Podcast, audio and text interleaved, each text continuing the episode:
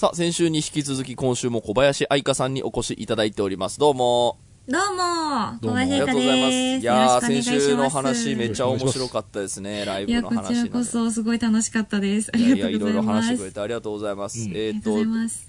えっ、と、田代さんが用意した台本にですね、はい。好みの餃子のタイプはって書いてるんですけど、これを小林さんに聞けばいいんですか？そうです、そうです。なんで、なんで、なんで、なんで？いや、なんか餃子好きらしくて。あら、好きなんですよ。違ういうんはいはいやはい。ーえ、好みの餃子のタイプ、うん。餃子のタイプ。餃子のタイプですか？中に何が入ってるといいとかってこと？とかね、サイズとか。でも、うんサイズか。いや、でもサイズ的にはまあ、どれぐらいの大きさでも全然いいんですけど、うんまあ大体、一口か二口で食べれる方がうんうん。ちっちゃい方がいい。いいかなって感じでう、んもう大きいのも結構好きなんですけど、うんあの、餃子としての食べ方じゃない感じがあるのがちょっと、大きすぎると。あーなるほど。もうちょっと春巻き今何食べてんだろうみたいな表示になりませんか、なるほど、なるほど。ああ、私が今思ってたのは超ジャンボ餃子だったからかもしれない。それは、あるね、そういうの。はいはい、ありますね。どの餃でもそれも子を指してそれでもめっちゃ美味しいんですよ。うんうん。美味しいんだけど、やっぱり餃子感がある、やっぱサイズは、やっぱ普通の、あのね、家庭で作るぐらいの大きさうんうんうのんやつがいいかなって思うのと、うん。あと、あの、母が作るしそ餃子が私は好きでですね。えー、しそ餃子。うんはい、しその葉っぱを。しそどれぐらいどれぐらい入れるやつ？うーん、だいたい10枚ぐらいですか？何個に？何個に？え20、そらそう20あ、普通に20枚、あの、算数の問題20枚入りのやつ全部ぐらい。20枚に10ですね枚か。じゃあ、2個にうん半枚ずつで入ってる。すごい算数の問題になってね均等に、そうですね。あレシピ今度送りますねあ。そうか、あ、違うかうん。そうか。二個だからむし1ろ個に半枚ね。田代さんが考える、その、僕が考えた最強のしそ餃子を小林さんに食べさせて、お母さんとどっちがいいいやいや、でしょうわかんないはいね。うんあれ、ちうちょっと待って。うん。の母のやつはゆかりが入ります。あ、ゆかりしそプラスゆかりってこと？はい、そうです。へえー、あ、もうしそかけるしそみたいな感じだ。そうです、そうです。へー肉は豚肉？豚肉です。豚肉。あと何が入ってる？野菜。えっと、ニンニク。まあでもそんなに変わってるものはないと思いますね。ク、ニンニク入れないですあ。入れない。生姜も入れない？生姜は入れます。生姜を入れる。多分。ちょっと覚えてないですけど、定かではなくて。田代さんがリサーチしてる。やばい。お母さんに勝つべく餃子を今、いやいや。考えてますじゃあ、あよ。の、田淵くんと僕は、あの、はいもう餃子好きなんですけど、うん。自分の作った餃子が一番うめえと思ってる、あの、ああれが一番うまいっすよね人たちなん。で。うん。でも、いろいろでも、なんか研究重ねた結果、その、いろいろたどり着くのがね、あるから、あの、折り方うん。も結構影響するらしいですよ。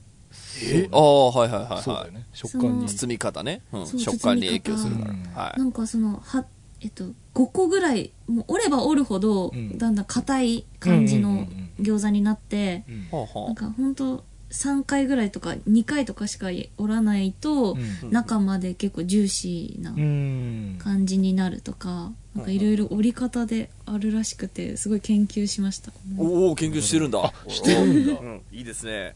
え、ちなえ、みに、ありますよね。うん。ちなみにその、ニンニク入れないのは、なんはい。なんでいや、特に理由はないですけど、そうなんだ。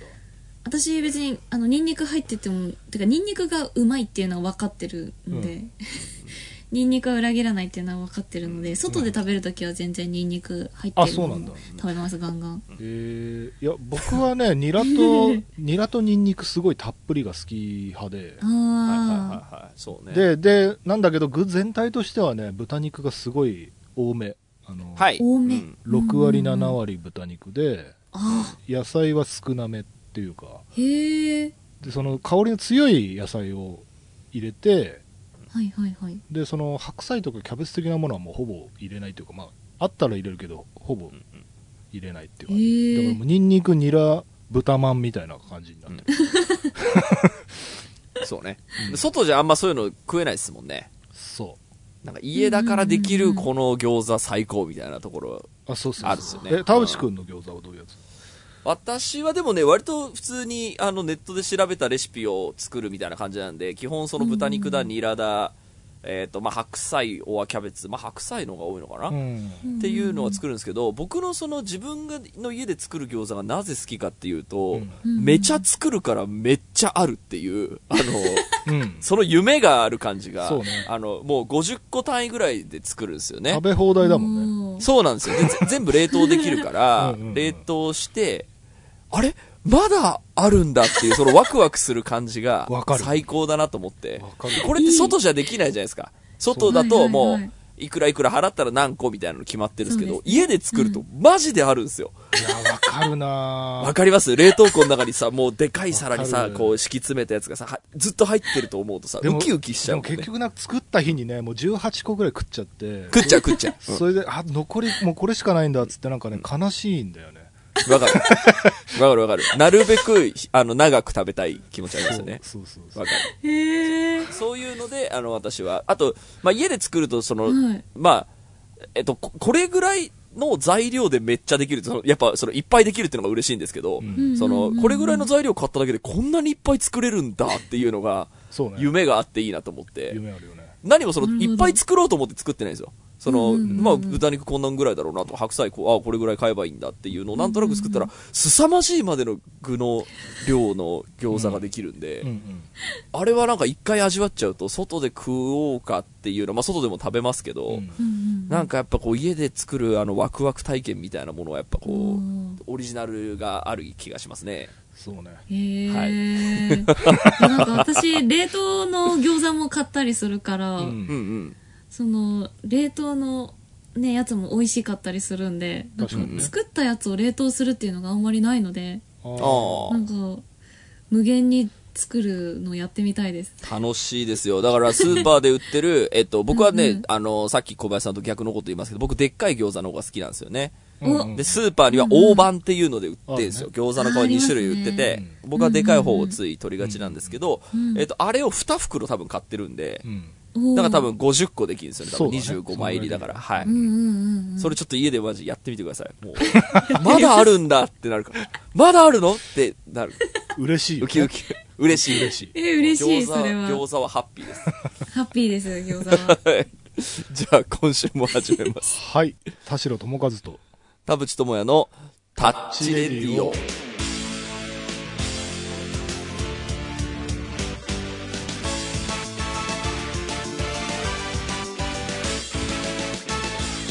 改めましてこんにちは田代智和です。改めましてこんにちは田淵智也です。この番組は作曲家田代智和とミュージシャン田淵智也がお送りする閉塞感でハレディオでございます。はい。さあ、先週に引き続きまして小林彩香さんが、うん。はい、はい。餃子の話もたっぷりしていただきましたけれども、いや、なんかその何餃子が好きみたいなのって、なんか餃子専門店みたいなのあるじゃないですか、最近。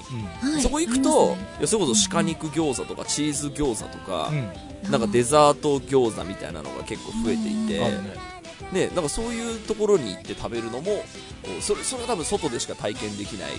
あでもね。パクチーラムあ肉餃子とかそういうのね。そそれは俺家で作るよ。お作る。作る。すごーやば。あのフープロがあるからフープロあラム肉をこうミンチにしてはいはい。あのプロセッサーで。でパクチーのあ、の根っこから茎の部分をはい刻はいはい。んで入れる感じ。うん。へえ葉っぱは後でトッピングして乗せる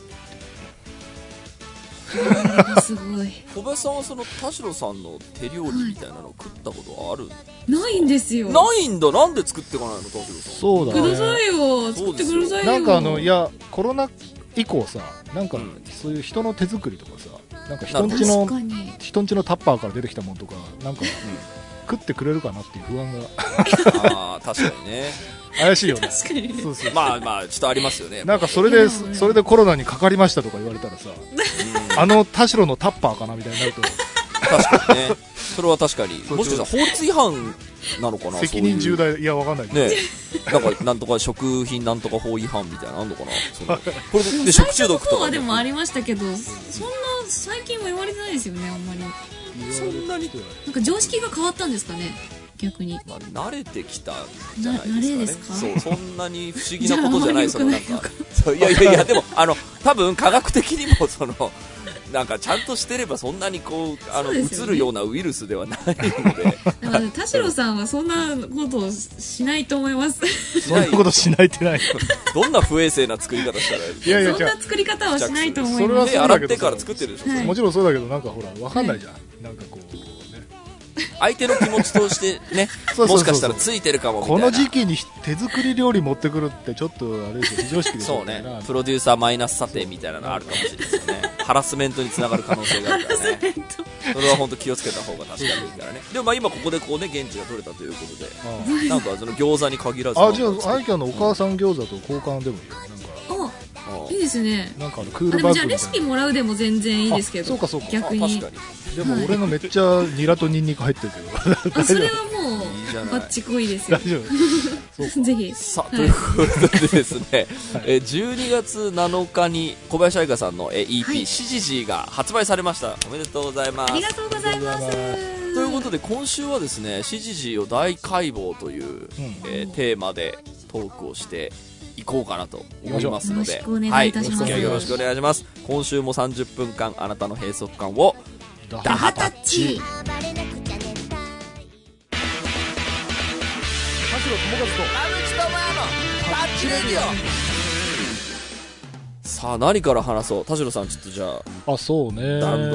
なんかやっぱ裏話たい人もいらっしゃるかなとそうね、思ってもうリリースされてますから、みんなたくさん聞いてくださってることでしょう。そうねだからそれを聞いたまあ最初のファーストインプレッションには影響を及ぼしたくなかったのであえてこのリリース後の更新会で裏話しようかなと思っておりまして、はい。えーとまず打ち合わせはい。これが結構特に今回多かったかそうですね。なんか、あの、アルバムを出した時よりかも多かったようなイメージがあります。ね曲数的にはうんアルバムの方が多いのに。はいはいはい。あの、そうグラデーションコレクションがその約1年半くらい前のはい、アルバムの、はい。あの時はその結構1年以上ぐらいかけてこう曲がどんどん作りためてってついに1枚になったみたいな感じがあったからだからもしかしたらあれも打ち合わせの回数としては同じくらいやってるのかもしれないけどねうんその長かっただけでで確かに。今回はもう EP のためには打ち合わせみたいない。うんうん結構何回もあってライギャンももちろん何回も来てはい。でそこでいろいろヒアリングしたものがちょっとこう曲になる種というかはいはい。でそのアイデアいいねみたいになってそこから曲のデモを作り始めるみたいなこいくつかあったんですけどそれでまあ大枠としてうん。今回どういうコンセプトの EP にしようかっていう話で「ICAN Season 2」っていう、はまあ、言葉がい。出てきデンドラみたいな。出てきた。そうそうそうそう。そうそうそう。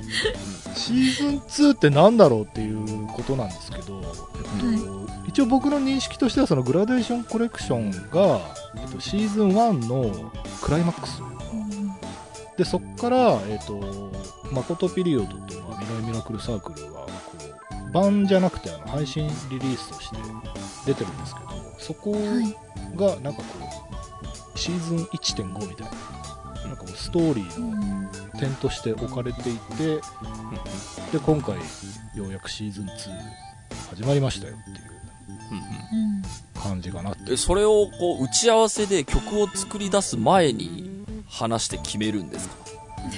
今回はそうね。あ今回ちなみにそのそうあの ICAN チームのスタッフもちょっと数人入れ替わりがあったりして、うん。そのチーム自体も新チームというかそのシーズン2感があるというか、うんじゃあいいタイミングっていう感じで。シーズン2、シーズン2その打ち合わせのスタートのタイミングってうん。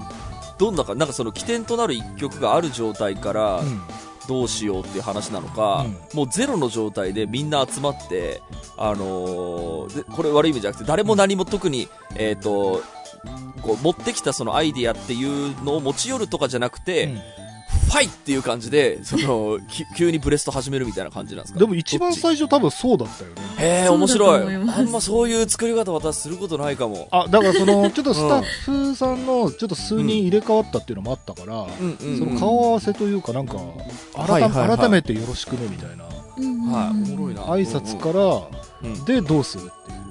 うーん小林さん的にはその最初の打ち合わせの時とかそのシーズン2っていいよねみたいなに至るまでに何かご自身でこう意見を出したみたいなこととかって覚えてたりします？あーそうですね。でもなんかこう自分毎回毎回その自分のやりたいことだったりとかっていうのを聞いてくださるのでなんかどういう方向性でこれからまた歌を作っていこうかとかっていう話になった時にこういろいろとまた私も意見を出しながらあのさせていただいてたので、ん。まあ、ちょっとかっこいい曲も歌ってみたいなとかあもっとみんなに寄り添える曲をとかうん。っていう話本当に大まかなことなんですけど、大枠みたいなのはなんか私もこう出させていただいてそこからどんどん広がっていってっていう感じがありましたかね。あじゃあもう話してるうちにどんどんそのアイディアが出てきていいミーティングですね。やっぱりこうみんなが話してこうあ、そうそうそう。どなんんか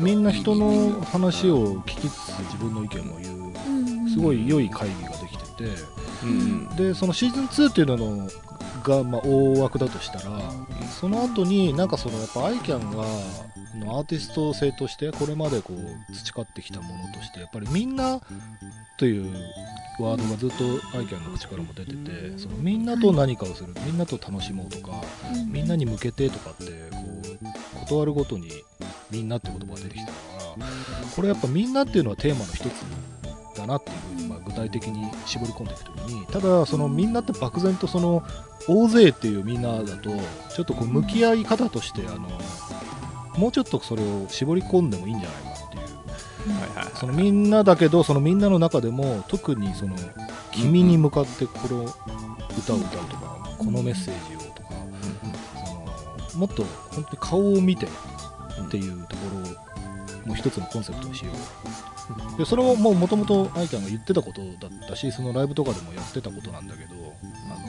まあ、やっぱ本当に一人一人の顔を見てこれ君のに歌ってるんだぜっていう感じにできたらいいなっていうところが結構各楽曲に現れております、そのじゃあ逆に言うとシーズン1とは何だったんでしょうかね？そのうん突き進むアイキャンみたいな、なんかそのな何かこう明確にこうなんでしょう気持ちを変えたというよりかはなんかシーズン1はこうだってこれはこれでめっちゃかっこよかったから多分シーズン2はこうしたいよねっていうので寄り添うっていうのがテーマに出てきたと思うんですけど、うん。シーズン1は何だったんでしょうか？ね小林さん的にいかがですか？そうですね。なんだろう。いろんな方向性のものをいろんな角度からこう小林愛花の可能性をこう模索している部分もあったし、こう自分って一体どういう歌でみんなと一緒に盛り上がりたいんだろうとかこうみんなとなんかこう作り上げていきたいんだろう自分は何の歌を歌いたいんだろうみたいななんかものもありつつのなんかシーズン1みたいな感じだったので。だからそこもまあ一つその田代さんがグラデーションっていう言葉をくださったのでなんかそれも楽しみつつこう模索も楽しみつつのグラデーションの中で楽しみながらこう進んでいた部分があったのかなって思うシーズン1なるほど、いや非常にわかりやすいシーズン1もそもそもはそのアイキャンがやっぱその自分を色で言うなら透明みたいな話がそのうんうん。うんほんと初期の打ち合わせであってはい。でその、まあ、何にでもなれるけど自分の芯は、あの持ったままだ何にでもなれるみたいな、そのい。ある意味カジュアルにいろんなところに顔を出せるような、こうそのカジュアル感っていうのは一つのアーティスト性なんじゃないかなみたいなのがだからだからちょっといろいろやってみようって感じで、ん。それこそあの、まあナイトキャンプっていう曲とかは結構かなり、ポップスシンガーとしては割と冒険的なこともでも今でも本当にそれライブでも人気曲になって、うんすごい褒められます。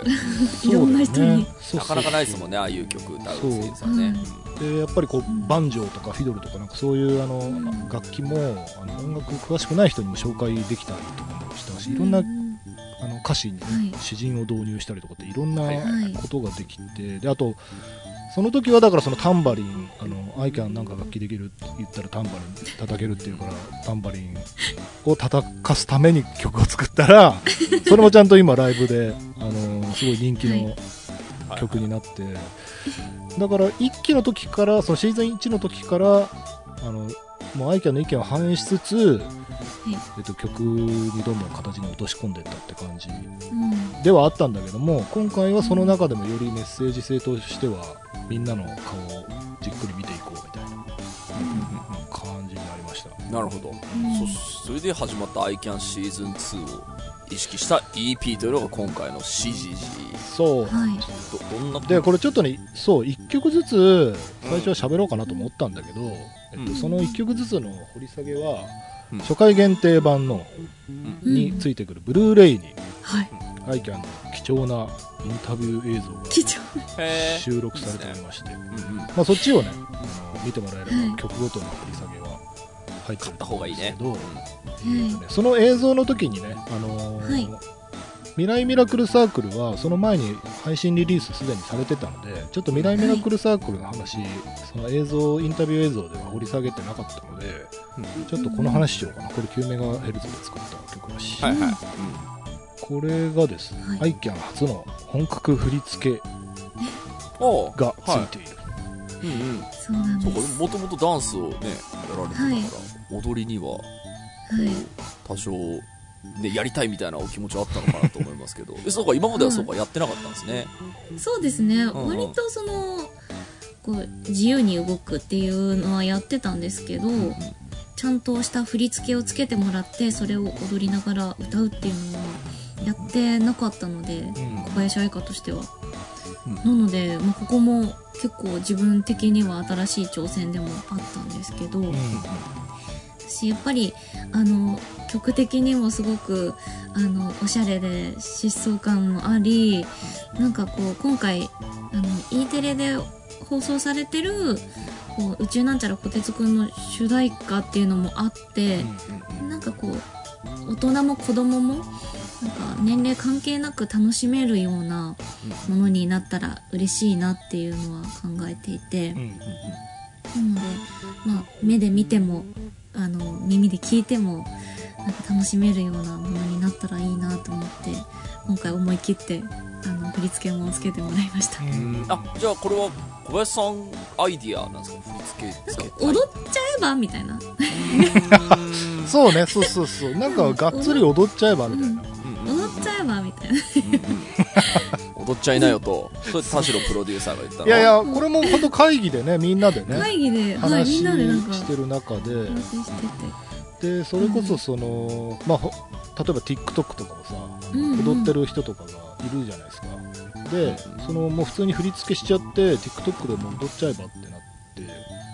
まあもちろんね本当に踊りが苦手な人とかだったら断るかもしれないけど全然アイキャンおやりますよみたいな。さすがです。やりますよね。それでこの振り付けをしてくださったねあのサコさんっていう方がいらして、ではい。そのフリフリーレっていうのもね僕初めて行ったダンススタジオみたいなところに行くことダないから。ンススタジオですうん。ね、めちゃくちゃ道に迷ったんだけど。いやああれはねあの場所が難しかったです。そうそうそう。あの僕ちなみにあの方向音痴っていうのはあの田淵君もすごい知ってるんですけど、あのアイキャンの現場俺大体何回かあのたどり着けなくて、あのアイキャンのマネージャーさんに迎えに来てもらうっていう 悲しいになんか。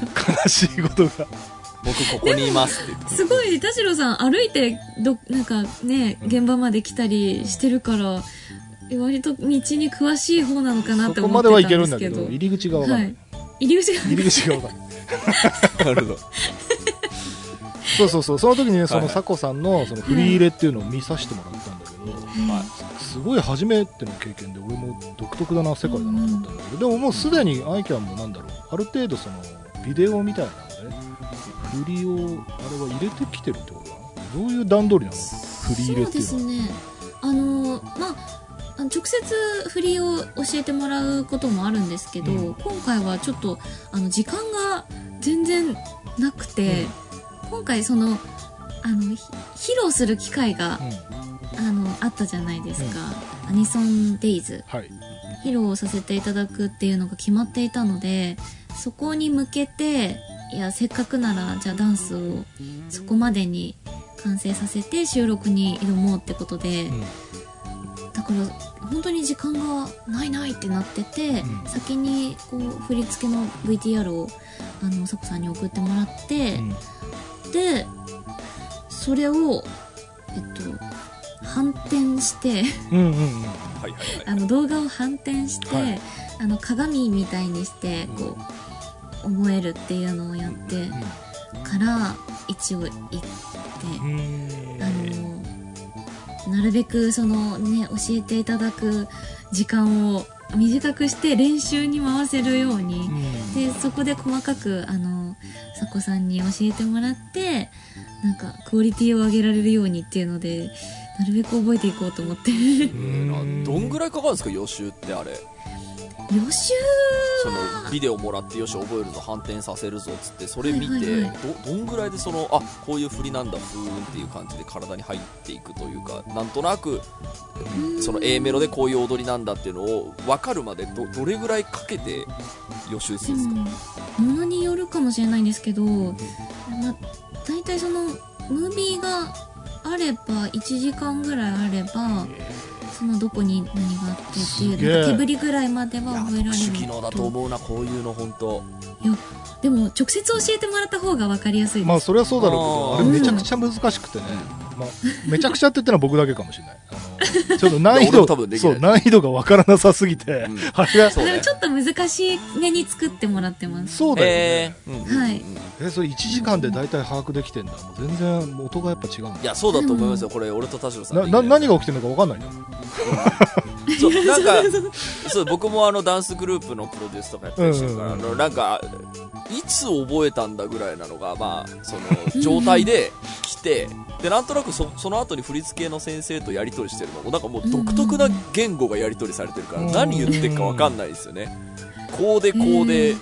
こうでこうみたいなのを 聞かされてるの。へえおもろ今ので分かったんだみたいな。のをやっぱりこう小林さんも含めこうねうん。なんかへこういうのが全然あのそそんなに時間かかんないですっていうのは特殊技能だと思いますよ。いやでもす結構この今こうグループでも活動ラブライブでこううグループでもさせていただいてる中でこういろんな曲を覚えなきゃいけない短時間で覚えなきゃいけないっていうのがこう積み重ねであるからこそこう今なんかちょっとずつ振り覚えがちゃんとできるようになってきたんですけど今までは本当に振り覚え悪くて一回お家に帰って寝てあの考えまたやり直してこう頭の中で組み直さないともうちゃんと覚えられなかったんで。なのでなんかやっぱり慣れとかあるんだなってなんかん。組み立て方？頭のなんかちょっとちょっと考え方みたいなのがちょっと変わる変えられると分かりやすくできるんだなそれちょっと興味あるからもうちょっと聞きたいんだけど例えばはい。その田淵君のベースとかね僕のギターとかってはい。楽器のなんていうのかなここを押さえたらあの音みたいなのがなんとなくそのフレーズが頭に浮かんだりするときにそのビジョン映像も見えたりするんだけどそのダンスをさ頭の中ではい。組み立てるっていうのはさはい。どういうイメージが頭に浮かんでる 私はあの映像でこう思い浮かべるっていうよりかは、あの音で覚えるその擬擬音っていうかそのしゃ なんかうわーとかシャーシャシャシャーシャシャキュッキュッパパハーみたいななんかそのあああはいはいはいはい。そう動きに擬音を動きつけて。に音をつけてあーはいはいはい。覚えると私は分かりやすくてあ見たことある。せーのでパタパタパタそれ右に行けこあーそういうえやつね。何？何言ってんのこの人たちみたいな。そんな感じですそんな感じです。なるほどなるほど。めちゃくちゃおもろいな。そんななんか歌の中でのそのあの感じ音音でうん。その音階でも覚えるんですけどその中にあの擬音をつけていくとすごく覚えやすくて。あうん。うんーほどねなんかそういう曲ってもう振り付けを覚えちゃった後ってふ踊りながらじゃないと歌詞出てこないとか歌えないとかってないですか？ああでも体が自然に動くのはありますね。確かに。にすごいな。やっぱりそうやってこうできていくんですね。スーパースーパープレイヤーが。すごいね。それもめちゃくちゃ面白い話だな面白い話ですね。この曲はね作詞作曲 9MHz なんですけどはい。編曲にね佐伯祐介君うん。今超絶売れっ子の。うん。佐伯君は、えっとアイキャンだとあのゆらゆららからはい。そうねファーストから。そうなんですよ、はい。ずっと入ってもらっててでサンセットバイシクルと、うん。ムーンライトバルコニーってはい。なんかそれはそれで3連作みたいになっててはいで今回ねそうあのー宇宙なんちゃらこてつくん一期の,、ん。あの主題歌がライムスターさんで、はい。はい結構やっぱおしゃれなねえ子供向けのアニメにこんなおしゃれなサウンドで、うん。みたいなところでやっぱそこは引き継ぎたかったのでおしゃれ感を引き継ぐ上でここは佐伯くんだろうってなって、で佐伯くんサウンド。これはもう多分アイキャンファンももうあのサウンドって分かってるかなっていう。はいはい。のであの、うん。ギターの有賀恭平さんとはいベースの鈴木渉さん。あとそのミックスエンジニアの松岡健さんっていう、はい全部同じ座組っていう、うん。これもうんゆらゆらそれはそうなんですよ。はい。うん。指定であるの？佐伯さんから。えっとね、どちらかというと僕の指定かな？なんか指定でもないんだけど、うん。もうずっとアイキャンチームこれでやってきてるから特に理由がなければ変える必要ないよねみたいな、なんかここでその全然違うタイプのあのアレンジを佐伯君に頼んでたら、うん。あ今回はこっちの人が合うかもですねみたいなことにはなるかもしれないんだけど今のところそのこの座組でみんな合うサウンドの人たちなので、はいはい。いやじゃあまあいつもの座組でやろうよっていうふうに。まあ、その方がねやり取りもスムーズだしこうなんでしょう佐伯さんのかゆいところにちゃんと手が届くようなプレイをしてくれるしみたいなね特に外す理由がないみたいな。そうなのよ。ね。なんだけどちょっとね一個だけあのハプニングがあって、はい。ベースの鈴木渉さんがあの骨折直後だったっていう。ほら 聞けないじゃん。手の骨折直後で。手？ダメじゃん。でこれちょっと間に合わないかもその骨がくっつくのに間に合わないかもっていう話をちょっと佐伯君としてた。はいはい。なんだけど、いやでもやっぱりせっかくお誘いいただいたしずっと僕弾いてきたから弾きたいってなってえ頑張って撮ってくださってーはい。折れてんのに？事なきを得たんですけど後から聞いた話だと、うん。スラップした時手が痛かったっていう。悪化させたかもしれない。いやいやそんなことないでもやりたかったんでって言ってくださったんで、あのよかったえでもそんんな話初めて聞きました。本当に。胸が熱くなりますねこれ。いやは本当。胸熱い。これもある種のハラスメントかもしれないから。いやいやだからねそう無理せずっつっても難しければあの、ん。他のベーシストさん当たるんでって、ね。なんだけどいややりますすごいなんか準決勝200球投げたあのピッチャーに決勝で投げさせるぐらいの感じのあのいけます僕僕が優勝に導くんですみたいな感じの意地を感じますね。熱いですね。熱いですね。熱いです。ちょっとそれもねスラップのところそういう気持ちで聞いてもらえたらなっていう。この人は骨折れてたんだっていう気持ちで。ねそうありがありがたいですねなんだか。ありがたいな。そうそうありがたいうん。ベースです。えっとねそうアイキャンの打ち合わせから出てきたワードとしては、うんうん。うんこの「ほほほ」っていう曲があるんですけど、はい3曲目。はい。そう。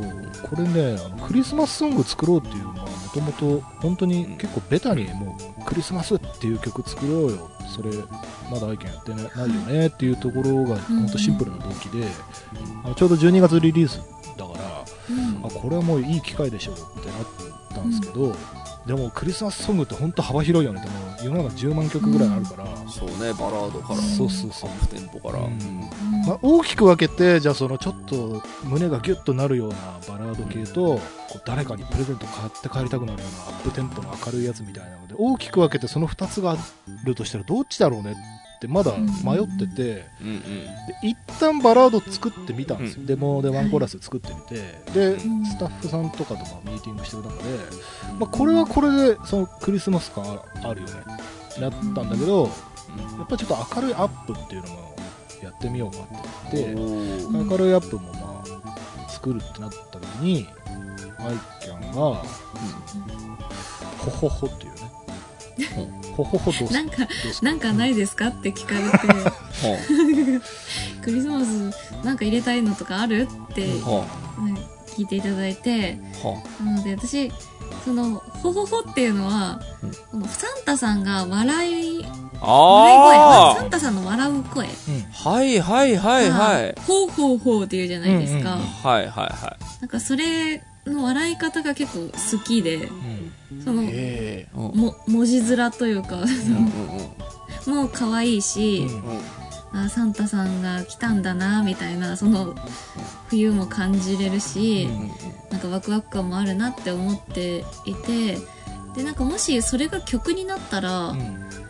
コールレスポンスとかにもなるんじゃないかなっていうのを感じたので、なんかライブでもすごく皆さんと一緒に楽しめる曲になるんじゃないかなって思ってちょっと「ほほほってどうですか?」ってこそっとなんかボソッと言ってみたら、しっかり通りましたあら田代さんそれ聞いてそうねいやそれめちゃくちゃいいアイデアだなと思ってその前に一個前にクリスマスソングってもう逆に言うとありすぎだからうん。誰かと同じようなことだったら別にやる必要ないよねっていうのもあって、うんうん。アイキャンならではのクリスマスソングってなんだろうってこう例えばサーファーだったらねサーフィンクリスマスとかなんかうんいろいろ何かできるじゃないですか、うん。はいはい掛け合わせね。小林愛花クリスマスって一体何だろうっていうところからそのほほほが出てきたからはいはでそれ聞いてうわそれいいじゃんと思ってもうライブで歌ってる姿までバーッと頭にイメージ浮かんでいおうおうかっけえ。そうサビとそのライブでこうしようっていう演出ごとうわーって浮かんだ感天才プロデューサーじゃない。素晴らしい。いやいやいや素晴らしいですも本当に打ち合わせのそれがあったからそのうん。きっかけがほほほっていうきっかけがあったから生まれた。曲いやミーティングマジ大事っすよねそういうの。そういうエピソード好き。そうなんいいですよね。何気何気ない一言がこうね出口にたどり着ける唯一の道だったりするの。そ本当うね。にいいですよね。それがすごいね印象深かったなっていうのがあって、うん。あとはね、えっとね、いろいろ話したい話あるんだよな。いいですね。今日はちょっと長くなってもいいか。いいですよ。ホリデー、ホリデーはですね、1曲目。これ結構その今回の中では割と初期の方に手を出した曲なんですけど、うん。なんかね、アイキャンのやっぱりこうライブとかで明るくバーンって飛び跳ねてるあの元気なあの感じがね、なんかアメリカのティーン映画のなんかこうカラッとしたあの西海岸のカラッとした天気の下でバーンって跳ねてるみたいなああいう印象合うんじゃないかなと思って。うん。なんかこうチアフルな曲なんかチアリーダーとかさ、うん。あのアメリカのあのこうあっけらかんとパーンと明るい応援元気みたいな、はいはいはい。ああいう曲なんかちょっとやりたいなっていうのがはいはいはいはあって、うんでもうバーッと作り始めたんですけど。うんでこれも今のツアーで歌ってて実は。はいはい披露している。うん。どうっすか？歌ってみて。いやーあのーこの曲こう今のうちらだったらどんなことでも大丈夫だよねみたいな。もっともっとなんか楽しめるよねみたいな感じの楽曲なので。なんかこう今のこのツアーで一緒にこの曲を作り上げてる感じがうん。めちゃめちゃこの曲を育てているような感じがはいあって初めて多分皆さんからしたら本当に初めて聴く曲なんだけどなんかどこかこう安心できるというか心になんかポッとあったかいものを感じれるようなうん。曲に育っていってるような感じがしていてあのサビの中でもみんなであの1 1 一。一本一人差し指。本人差し指してこうなんかみんなで上を目指してる感じ。あ揺らしてね。振り付けというかまあみんなで一緒にやる。振り付な。んか本当その場でやってみたものなんですけど、うん。へえ一緒にここから定番になっていったりするのかなとかいいですね。うん考えるとすごく嬉しいなって思いますし、定番になりそうだよね、うん。ううん。これからもなんかいろんなこう定番が生まれてって、うん。うちらのここういう決め事あるよねみたいな、はい。はい。まあ、それこそその小林愛がシーズン2としてもう、てうん。うん適任な曲というかね寄り添っていくのだみたいなのうん。にぴったりな曲がそうね。もうすでに披露あライブで披露されてるからもうお客さん的には次の小林愛がこっちに行くんだなっていうのがうん。もうライブ見たお客さんにはもうすでに予感として伝わっているかもしれないですね。そうね。でそのなんかみんなっていうこキーワードとしてそのうちらっていうのがねちゃんと歌詞にも出てくるっていう。あはいはいはい。これ実はその作詞の最初の段階ではこう僕らとかっていううん。方向もあるよねってその、まあ、作詞のあの岡島さんとも打ち合わせてる中で、こういう僕らとか私たちとかそのそこの主語っていうのはどうしたもんかねって話はしてたんだけど、はいはいはい。僕なのか私なのか。そうそう。結果的にやっぱり、まあ、アメリカのあの西海岸のはっちゃけた雰囲気っていうのもふ含めてうん。いやもうここはうちらでいいんじゃないっていうへえなってその僕らとかで収めないでうちらにしようと。おもろいですね。これは誰が言い出したんですか？いやでもその打ち合わせの段階からね、うん。いやうちら一緒に遊んだら最強だよみたいなその、はいはい。あワードとしては出てて。いいミーティングですね。やはりミーティングのわずかな一言が答えに近づく。最で高です。そうなんだけど一回その岡島さんがねあの落とし込んでくださった時に、うん。あのうんまあ多分やっぱり僕らでしとこうかって多分思ったんだろうねなんかそのうんうんうんはいはいはい。で僕らでいただいたんだけどいややっぱりあの打ち合わせの空気もあったんでもううちらにしましょうってなって、うちらにしたっていう。なるほど。まあ、これがなんなんでしょう、こう、小林ブランドとしてのうん。ファンと私たちのこう、なんでしょう、そう総称というか、うんうん。これが僕らだったらね、あある種、まあ、使い古されてるって言ったらあれですけど、まあ、たくさん他にもある中、うちらって使ってる歌詞そんなにないですから、それを使った瞬間にこう、一気にこう、なんでしょうかね、ブランドがこう、形作られる感じがあって、いいエピソードですね。なんか等身大な感じがあって、うん。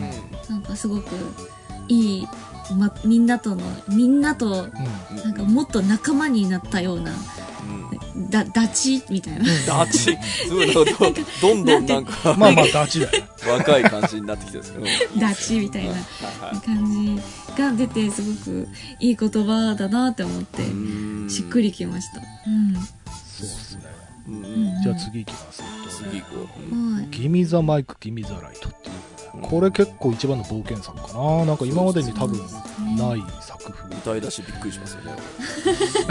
おー、すごい。おー。おー。どどうしたどうした？そうそうそうそうベテランシンガーのね、あの感じがめっちゃかっこいいあれ。ガツンとくる。これはそう。何テイク目で出てきたのがあれ。いや、でもあれ何回か撮ったよね。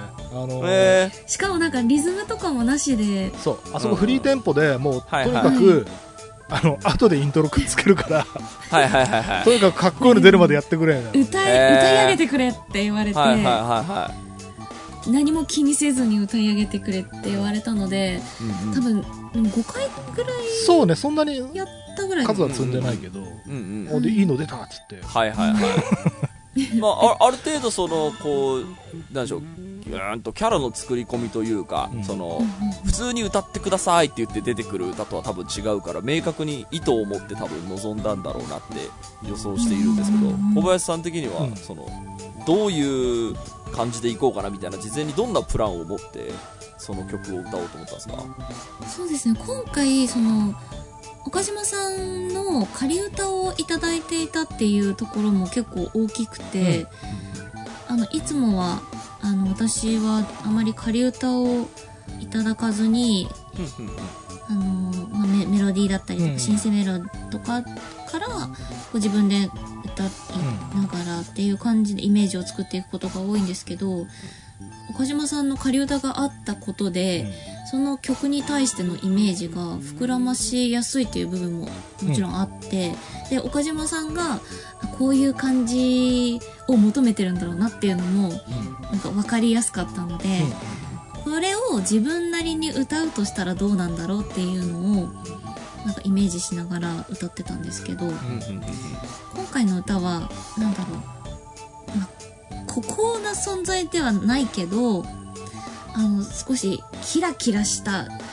歌姫みたいなうん。うん本当にギラギラしたようなイメージがあったのでうんうん。なんかそこに近づけるようにうん。自分でもかっこいいなんか声の成分みたいなものを、そこにギュッてできるように歌いました。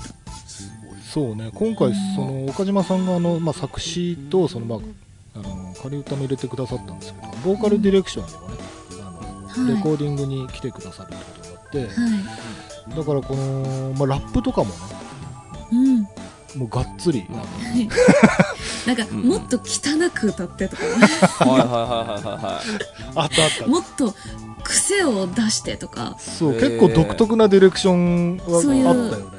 うん。そうですね。なんかそういうディレクションされたこと今までなかったので、そう、新しいって思いながら、うん。うん、楽しいなと思って、どんどんこう、重ねていくうちに、あこういう感じかっていうのがどんどん つかめてきて、はい。なんか自分でも面白くて、こうなんか、うん。あ、自分はこういうのも持ってるんだっていうのを、そうそうそう。やったらできるからワイキャンって、で岡島さんももう本当にもうどんどんノリノリになってってももっと もっとワイルドに行こうぜみたいなもっとこうしよう。ぜ、ねなんかもう次やったらもう一回いいので出ちゃうよねみたいな。そうそうそう感じで。うちら出ちゃうよみたいな感じが完全にうちらみたいになってる。ね。そうそううちらうん。できるよねみたいな感じになって。い。いいチーム。そう。そのディレクションめちゃくちゃ面白かったよね。なんか僕はうん。基本的にはもう岡島さんに任せて横で見てたんだけど、でもすげえもうノリが面白くてだんだん、いやこうしましょうああしましょうみたいなのが悪ふざけみたいなあのめちゃくちゃ楽しい現場でうんアイキャンをおもちゃに遊んじゃおう。おもちゃに。そう。遊ばれてたもっとこうしたらもっとできるでしょみたいな。う感じで。でもそう楽しかったですでも、んうん。うんなんか自分自身もなんかこうなんだろう、まあ、挑戦しながらこうレコーディングするっていうのはもちろんあるんですけど、にしてもこう自分にできるなんか限度みたいなものはちょっと決めつつ、なんか決めつつっていうかそれぐらいなんだろうなって思いながらやってたりする部分もあるので、なんかいやできないですよってなりながらやってみるって一応やってみようみたいな、なんか部分が今回いろいろあって、うん。でそれを使ってもらったりしてることが多いので、あなんか新しい発見ばっかりだなっていうのがこの曲ではありまあす。そうね。なんかハーハーしたりもしてるしね、ハーハーしました。ハーハーし字ました。面が。あれも字面がよこだわりのハーハそうですよーをね。こだわりのハーハー。うん字面がよ。そうそれでちょっと次の曲行きたいんですけど、はいはいちょっとね面白い試みとしてはあの「ハッピーバースデー」っていう曲でねはいはいはい。曲の一番最後にカメラカシャーっていう音が入ってるんですけど、うんこれなんと本当にアイキャンの私物のカメラの音を。録音してるんでへそうなんです。え。へえ。これあのうん。編曲のあの岩崎さんが、はいはい。えー、と歌の歌レコーディングにあの、うん。差し入れ持ってきてくださってうんうん。でまあ歌本歌は僕ディレクションしてたんだけどそのちょっとこう掛け声とか、あのはい。せっかくだからちょっとディレクションしてもらおうよってなって、うんでその時にいろいろああだこうだ話しながらやってた時にはいなんかやっぱ誕生日ってこうみんなでセイチーズみたいな感じで写真撮ったりするよねっていう話をその岩崎さんが覚えててくれて、うん編曲の詰めの時に一番最後にカメラのシャットオンどうですかってアイデアをくださって。あじゃあもうそれだったらもう、うんアイキャンはカメラ持ってるから、うん本人の私物のカメラの音撮ったら。最高だろうってなって。で急遽あの僕はマネージャーさんにちょっと本人のカメラのシャッター音撮れないですかねって言ったらなんかあれラジオかなんかの現場なのかな？なんかどっかのえっと現場で、私のファンクラブのあの収録をしてた時で、うん。だったのですごいこういっぱい三え4個ぐらいかな？マイク立てて、うん。はいはいはいはいはい。はい。そのなんか場所も結構入れ込んで どうどうやったら一番こう綺麗に撮れるかって言って、うんうんうんうん何回かこうシャッターを押して音を取ってもらったんですけど。うんうん。あのいい感じデジカメとかなんかそのシャッター音ってこうイメージだとうん。パシャーカシャーみたいな、うんあの最初の iPhone の音みたいなはい。はいあのあれあるじゃないですか、うん。がイメージとしてあるけどそのね、はい。小林さんが持ってるのって多分最新のデジカメだから あの物によってはあの物によってはあのいうだけのいやそ実際そう。はい。実際なんかちょっと2種類取り比べますって言って、は1個はうん。カチンみたいなやつ、はいはいはい最初にはい比べてあるんだ。タルいやデジタルのあはいはい方これはダメでしょそうかってなって。あそうですよね、そう。なんか今俺もそのハッピーバースデー聞き返してもそんな音入ってたかなと思って聞き返したらあなるほど。この音かと思って、うん。その音は、あの、入ってる音は、あの、フィルムのカメラうん。なんですよ。私が持ってるライカのフィルムのカメラの方の音で、うんだから若干その、あの、機械音うんうんといううん、ねえねえねえ、そう、そういう感じますよね。うん。カシャッジジジジみたいな、なんか、はいはいはいはいはいはい。あの、フィルムを巻く音も多分入ってるので、そうねだから、そう、ちょっと、あの、シャッター音にしては、結構、オーソドックスな方ではないまあ音確かに。かなとは思うんですけど。なるほど。言われて初めてわかる。そうだけどやっぱちょと私物っていうところにねい。やいいね意味があるかなと思って、うん。もう一個のはカチッって感じでもう使えこれ使えないそれはカメラかどうかわからないそうです。そうそうなるほど。いいですねそういうレコーディング楽しいようね、ん、楽しかったです。でこの曲はレコーディングとしてはそうあのね、うん。僕がもうねずっとアイキャンとやろうっつってた、ファーっていうねたっけえ掛け声。はい、あはいはいはいはい。をずーっとやりたくて2年、はい。2年ぐらいやりたくて。はい。はい2年ですね。テンションが上がった掛け声としてね代表例としてありますね。これをねついにやれたっていう なんかずっとその私のフォーっていうのをすごい褒めてくださっていて、うん。でなんかフォーの曲を作ろうってずっと言ってあくだもとさっていて。もとじゃあ言ってたんだ小林さんがなんかそう、私が多分ライブ中に、あなるほどなるほど。なんか、フォーで、フォーの曲って何ですかっていう話をしてて、怖いからやめてくださいってずっと言ってたんですけど、怖いからってでそのアイキャンのところ事務所の社長もあフォーから始まる曲あるよねノリノリ。そうそうそう。ちょっとずっと構想は練ってたんですけど、うん今回ちょっとねあれ？ここに入れたくない？そうなんだ。フォーのチャンスが。そう。ハッピーバースデーだからねなんかテンション的にも合ってるね。でなんか他のトイズのスタッフさんとかにもなんかえなんかフォーなんかちょっとおかしくないですか？みたいな。なんかレイザーラモンみたいになりませんかみたいに、言われたんだけど、いやいやうん。ちょっと待ってください。もうんう絶対ここに合うんでっつってもう。そう意地は説得 説得してやってもらったんですよ、はい。うんもうこのフォーは本当一発 OK だったよね。そうですね。取り直ししてないで、本当にめっちゃハマったんですよ。はいはいはいはいはい。めっちゃハマったから、こうみんなもう、みんな納得の。なんか、疑ってすいませんみたいな感じ。最初アイキャンもなんか「えパスでね4ってどんな感じですか？どんなテンションでいいですか?」とか言ってえすごいどうしどうしたらいいんですか？って。でももうハイテンションで4でお願いしますっつって。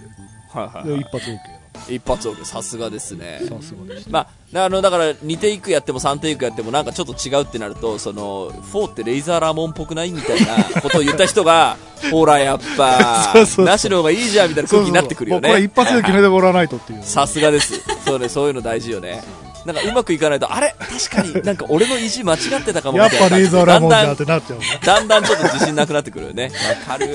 いやいやよかった。だからあれは本当にアイキャンのおかげでいやいや通せてよこちらこそ本当、こだわり。詰まりまくりの EP じゃないたですか。そうなんですよ。本当に。まああとはね社会限定版の方ではい。はい。ご本人がお話ししてるのではい。そっはい、ちも見て恥ずかしいんですが、見てほしいです。はい。ぜひじゃあ CD 買ってだ。絶対に CD を買ってそのインタビューも見て、はい。はい。このタッチレディオと照らし合わせながら聞いて、はい。ってしてくれればより CGG が楽しめるぞということで、はい。い、はい。やたくさんのお話ありがとう。面白かったです、ということでありがとうございました。うん。ありがとうございました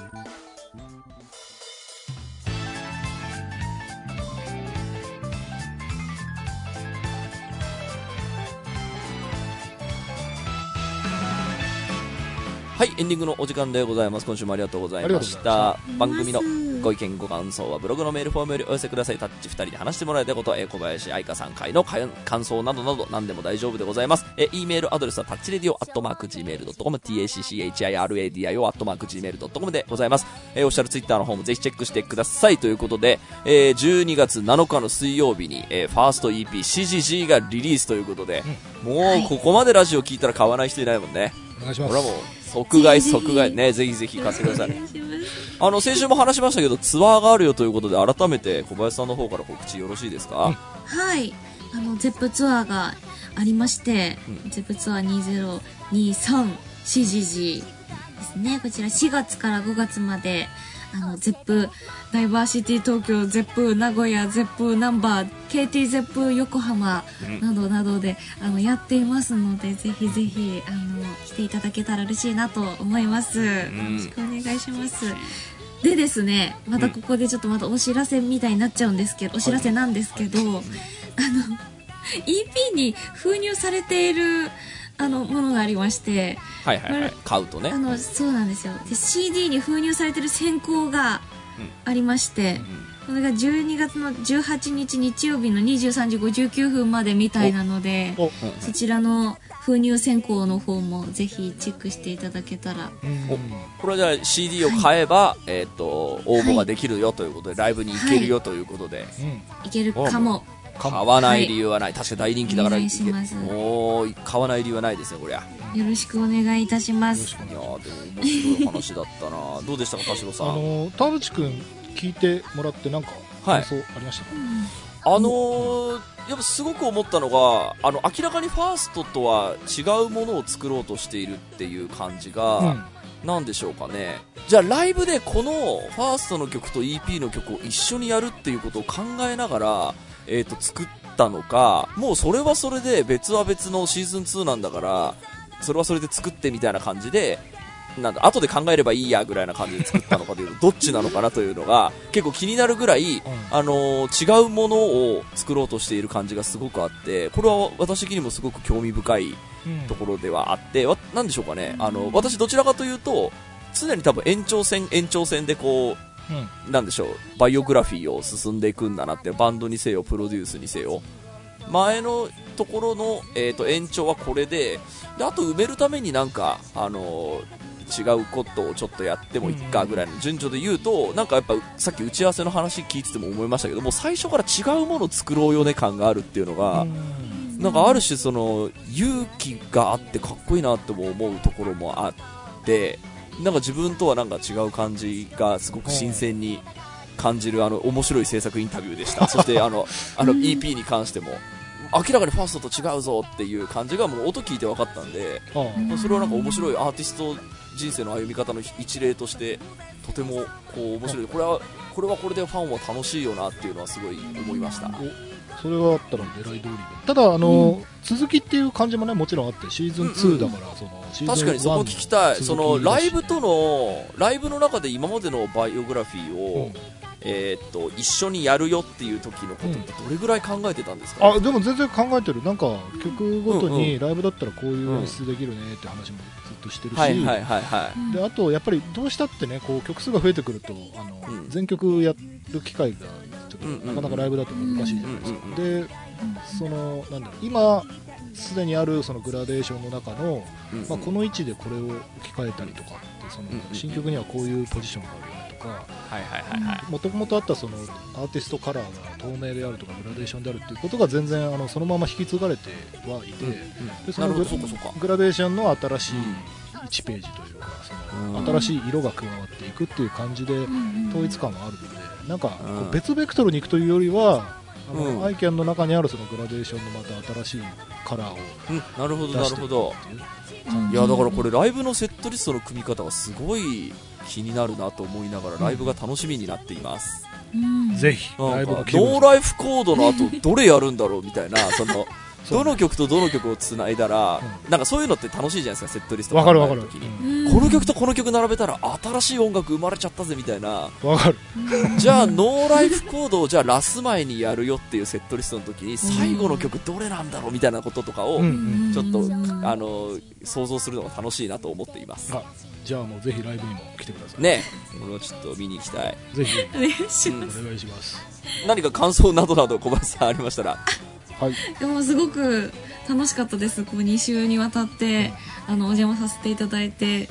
であの私もなかなか聞くことができないあのお話もあったりしたので田代さんから初めて聞くこともあったりとかしてすごく勉強になりましたしこう自分の思いを改めてなんかこう整理する時間でもあったしすごく貴重な時間だったなと思いました。ありがとうございました。ありがとうこちらこそですありがとうございました楽しぜひじゃあ、えー EP しじじご購入いただいてライブに参加しようということでね、えーこれからもよろしくお願いしますということで今週はここまででございます。はい。お相手は田代智和と。